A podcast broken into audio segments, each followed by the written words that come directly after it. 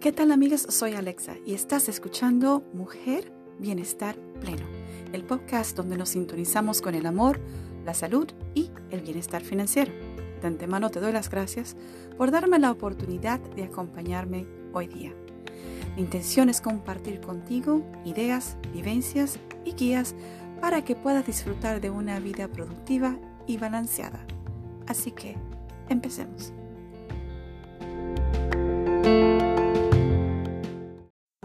Bienvenidas a todos una vez más a este su casa Mujer Bienestar Pleno, donde nos, nos con el amor, la salud y el bienestar económico. Y dándole paso a todo esto, vamos a empezar pues nada más y nada menos con nuestra psicóloga de planta, nuestra psicóloga clínica, Madelis Santos. Madelis, cuéntanos, ¿qué es esto del autosabotaje y cómo podemos parar de hacerlo? El autosabotaje es algo muy común en nuestras vidas y sucede cuando nosotros hacemos todo lo contrario a lo que tenemos o debemos, bueno, no voy a decir tenemos porque tal vez es una palabra con mucha carga, pero con lo que queremos hacer. Pero no somos conscientes que dentro del autosabotaje traemos ciertas historias personales de vida, creencias limitantes, eh, traumas, heridas, no hemos resuelto y por ende esa situación hace que nosotros nos autosaboteemos en momentos donde aparentemente queremos lograr algo. Vamos a tal vez dar un ejemplo, ¿no? Eh, por ahí quiero emprender algo, quiero emprender algo nuevo en mi vida y empiezo a hacer las actividades, empiezo a seguir el plan A, el plan B, el plan C. Pero pasa que cuando llego al plan D, de repente digo, ay no, ¿Para qué lo voy a hacer? Mejor no lo hago. Eh, ¿Para qué empecé? Mejor lo dejo ahí porque es que mm, ya no me gusta, ya no me siento bien, eh, es que parece una persona que por ahí me está incomodando y empiezo a sacar excusa tras excusa sin revisar qué es lo que está pasando en mi interior que está generando que todo eso que yo he deseado simplemente esté quedando como en stand-by. Así que en esos momentos es cuando nosotros aparentemente creemos, nos creemos la historia de que no, es que ya, ya no quiero, ya no me gusta, ya me aburrí, ya apareció una persona que, que no me agrada y empezamos a autosabotear ese plan que estábamos desarrollando. ¿Y qué pasa? Renunciamos a él y seguimos con otra cosa, pero va a seguir el proceso o ese círculo vicioso. Por eso dentro del autosabotaje o, la, o el hecho de que nosotros nos autosaboteemos, es necesario que cuando ingresamos en un espacio en el cual aparentemente hay un bloqueo, aparentemente hay un, eh, un momento donde me quedo estática o estático, es cuando es necesario que yo empiece a revisar qué sucede, qué es lo que está pasando, qué está generando este malestar. Hace unos días atrás justo hablaba con una de mis pacientes y me decía, Madeli, he logrado el sueño que estaba que, que, yo quería porque hablé con ella el año pasado me acuerdo justo en tiempo de pandemia habíamos hablado acerca de sus sueños y sus planes y hoy logró crear una empresa o sea fue como creé la empresa Madely logré lo que me había propuesto pero ahora no quiero ahora no me gusta. Me dice ahora viajo con todo pago pero no quiero viajar me dice la semana pasada tenía un viaje todo pagado hoteles mejores restaurantes y no quiero no me dan ganas, no quiero. Tengo mayor ingreso económico, pero es que no, no quiero. Entonces ahora era una evaluación de qué es lo que estaba detrás de toda esta situación que estaba llevando a que sus sueños, lo que tanto había anhelado, lo que habíamos trabajado justamente para empoderarla y desarrollarla, para que lograra eso que ella deseaba, de repente no quiero, ya no quiero hacer nada, no me interesa, ya no quiero relacionarme con estas personas, ya no quiero este dinero, ya no quiero. ¿Por qué? porque hay heridas que no se han trabajado, hay malestares que no se han trabajado y cuando no nos construimos a nosotros mismos, nos damos cuenta qué es lo que hay internamente, qué es lo que no hemos desarrollado, entonces vamos a seguir autosaboteando nuestra vida. Y el autosabotaje se puede ver en muchos niveles, o sea, podemos hablar, en este caso les hablé, por ejemplo, de un proceso de un sueño en emprendimiento y demás, pero podemos hablar también en temas de pareja, podemos hablar en temas de maternidad, el autosaboteo se va a ver en todas las áreas de la vida. Em, por ejemplo, cuando en tema de pareja, ¿cómo se ve en el tema de pareja? De repente encuentro a una pareja eh, o a una persona que tiene ciertas características que me agradan, que me gustan, pero por ahí como tengo historia de, no sé, el tema de infidelidad, pues empiezo a decirle, seguro me vas a engañar, estoy segura que me vas a engañar, me vas a engañar, ¿verdad? Ya no me quieres, ¿cierto? Eh, estás, estás enojado conmigo, estás mal conmigo, y empiezo yo a generar como, eh, como esa presión. Y eso es autosaboteo. ¿Por qué? Porque yo no me doy cuenta que todo mi cuestionamiento y mis inseguridades y mis temores está asociado a heridas pasadas y que va a llevar a mi pareja en ese momento a empujarlo, a presionarlo ¿Por qué? Porque yo misma me siento insegura, porque yo misma no he trabajado mis propias, no sé, mis propios problemas, mis propias situaciones, mi propia historia y autosaboteo la relación. ¿Para qué? Para que hayan discusiones, para que haya distanciamiento y tal vez no soy consciente. Y pasa mucho eso, el autosabotaje muchas veces pasa desde el inconsciente porque no es como que yo amanezco un día y digo, ay, hoy día me voy a autosabotear, hoy día voy a arruinarme el día, voy a arruinar mi relación, voy a arruinar mis sueños. No pasa en ese nivel. Nosotros lo hacemos de forma inconsciente, pero para salir de eso es importante la conciencia y que nosotros logremos traspasar esto, analizarlo, revisarlo y luego salir adelante. Ahora, yo no sé cuántos de ustedes, por ejemplo, tienen con respecto al dinero.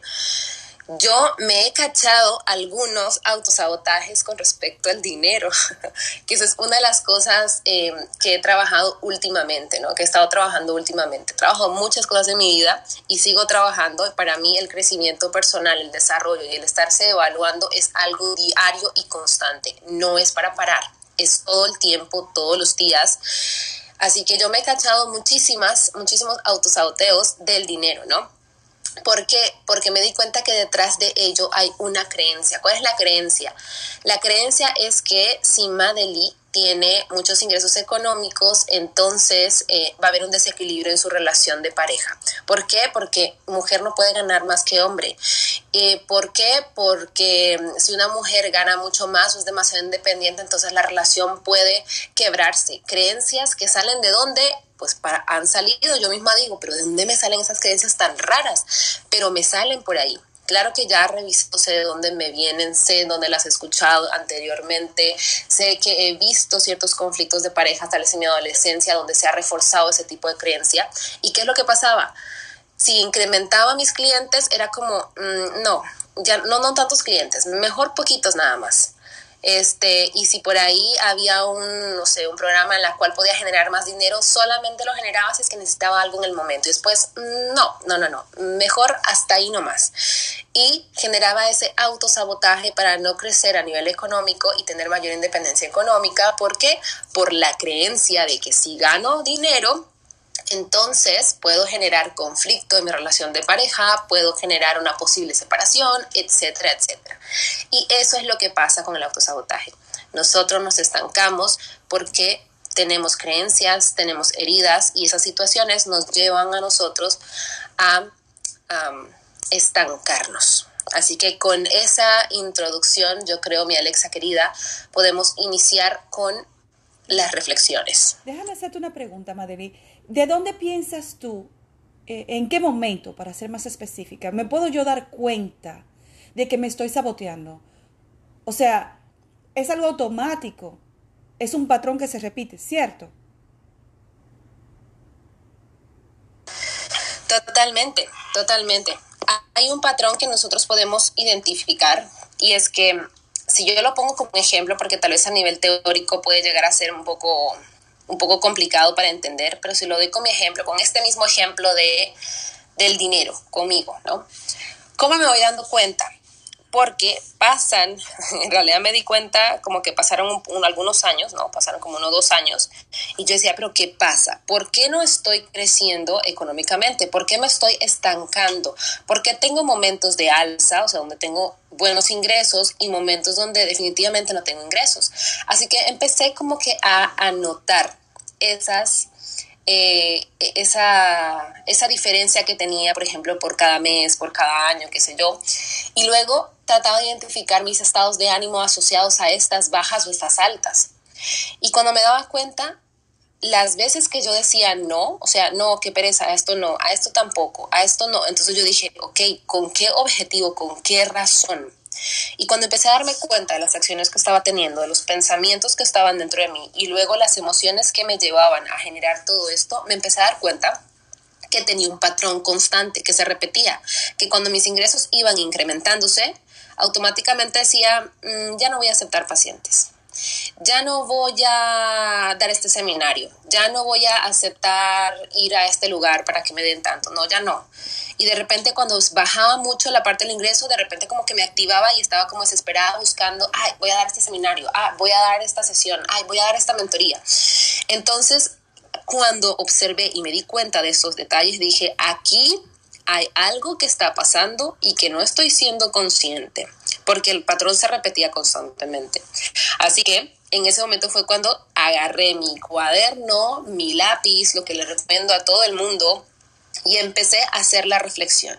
A ver, ¿qué día pasó esto? ¿Cuándo pasó esto? ¿En relación a qué pasó esto? ¿Cuál es mi creencia nuclear que está detrás de esto? Y voy a buscar la creencia nuclear. Y ahí es donde me encuentro con, wow, me encontré con este tema de que yo estaba autosaboteándome mis propios ingresos económicos por miedo a.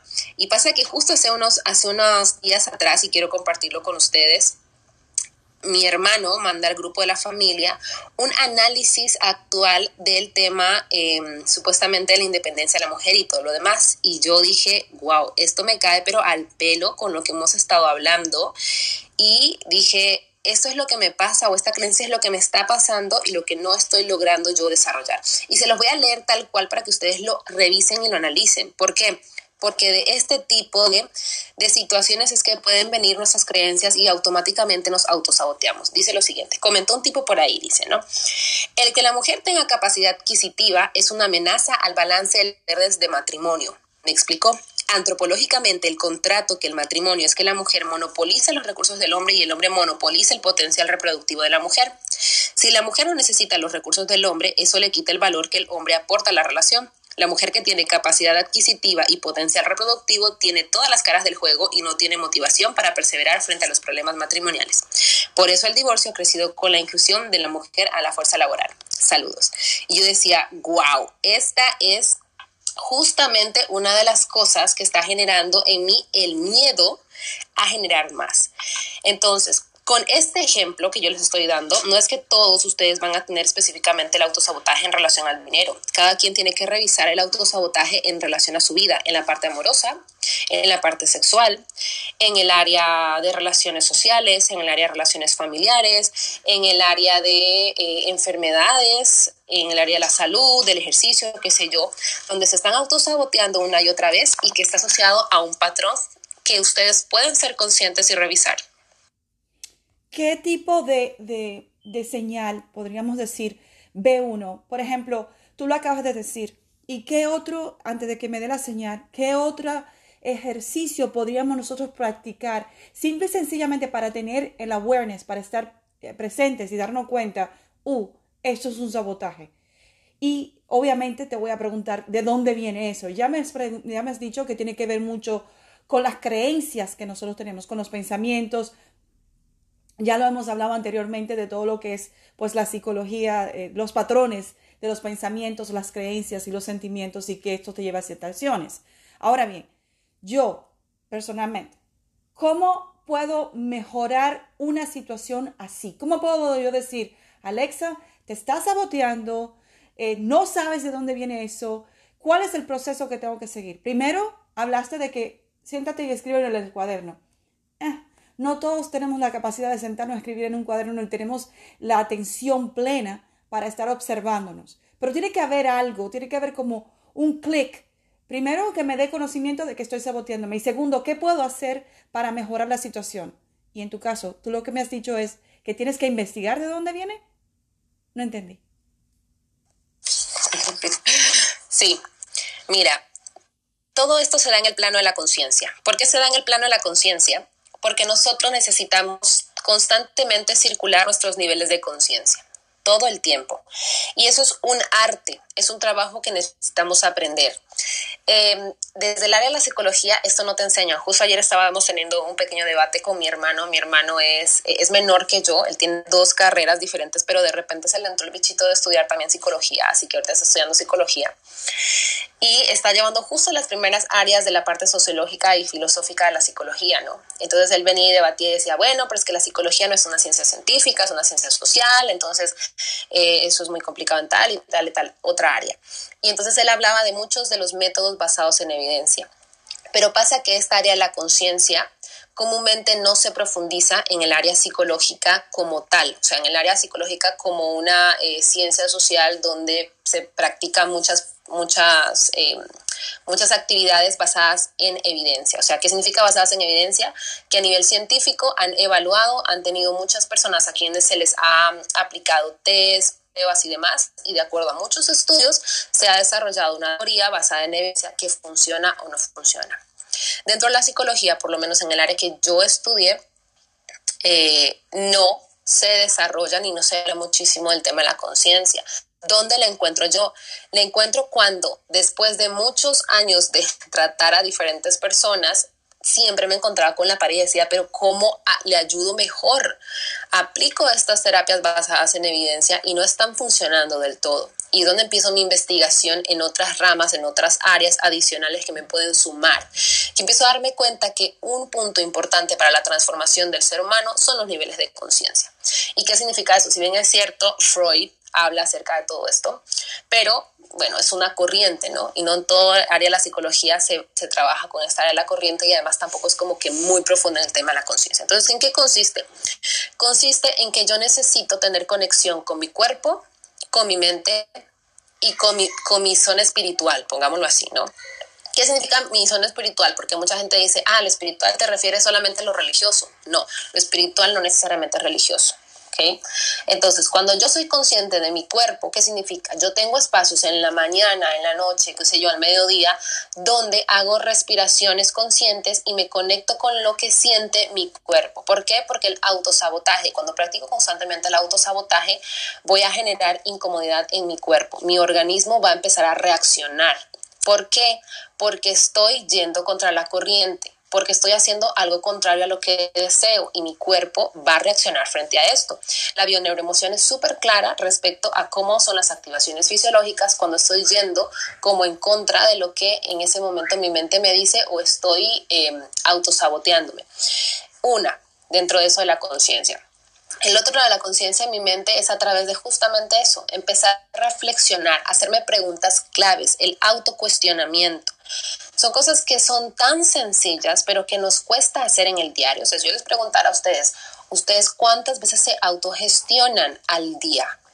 De lo que están haciendo, de por qué lo están haciendo, de cómo lo están haciendo, de por qué esta palabra, de por qué la otra, de por qué de repente tomaron esta decisión y no tomaron la otra.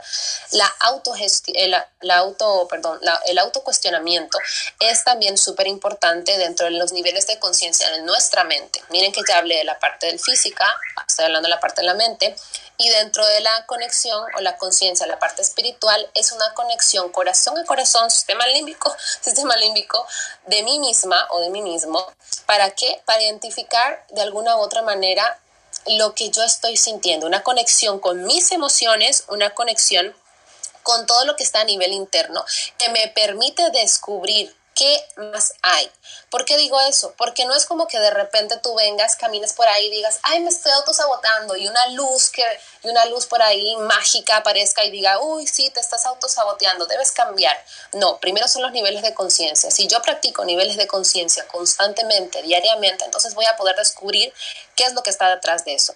Eso es ya una tarea muy grande y cuando yo hago eso, yo por eso dije, pueden utilizar la escritura terapéutica, ¿no? que se conoce como escritura terapéutica, que te permite aterrizar la información. ¿Por qué? Porque yo puedo autocuestionarme, yo puedo ser consciente de mi cuerpo, yo puedo este, tener una conexión interna con mi corazón, con mi mente, pero el proceso motor que yo desarrollo es un proceso mucho más completo a nivel cerebral.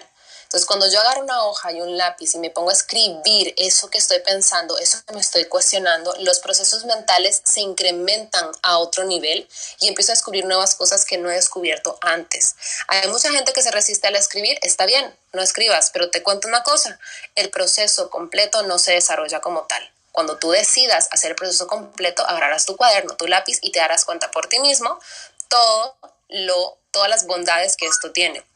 Aquí ya voy dando como, aquí ya voy dando como, varias opciones. Y dentro de eso, ¿qué más? ¿Qué más sigue? Escribe tus creencias, empieza a identificar cuáles son las creencias que tienes en relación a todo lo que puedas. O sea, agarra una hoja este, y divídela, dóblala y empieza a agarrar em, belleza, eh, familia, amor, estudios, dinero, sexo, pareja, todo lo que tú quieras. Y empieza a notar las creencias que tienes o que has arrastrado de parte de generaciones, a nivel generacional. Eso también te va a permitir identificar cuáles son las los autosaboteos que te estás haciendo o que en los que puedes caer. ¿Por qué? Porque nuestra, nuestro sistema de creencias es el 97% de la reprogramación, perdón, de la programación que tenemos. ¿Qué significa eso? Que el 96% de lo que tú haces comúnmente son programación del ambiente. Y si nosotros no trabajamos los niveles de conciencia para identificar cuáles son las creencias, constantemente nos vamos a autosabotear.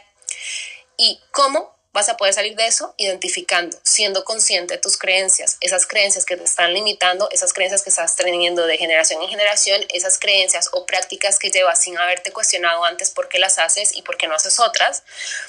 Eso te va a ayudar. Entonces creo que aquí ya he dado varios, varios hacks que le pueden ir sirviendo a todos ustedes.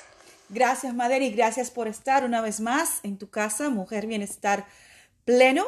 Así que con esta concluimos esta personal eh, clave, ¿qué te puedo decir? Todo lo que necesitamos para trabajar en esto. Muchísimas gracias, Madeli.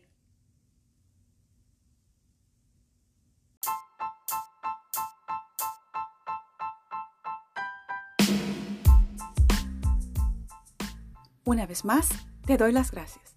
Sintoniza cada miércoles con Mujer Bienestar Pleno, donde estaré compartiendo contigo experiencias y guías de cómo sintonizar con tu bienestar. También estaré conversando con mujeres extraordinarias quienes compartirán con nosotras sus vivencias y herramientas que usan para tener una vida balanceada y productiva. No te olvides de buscarme en las redes sociales a Alexa en Sintonía. Comenta, comparte y suscríbete a nuestro podcast. Hasta pronto.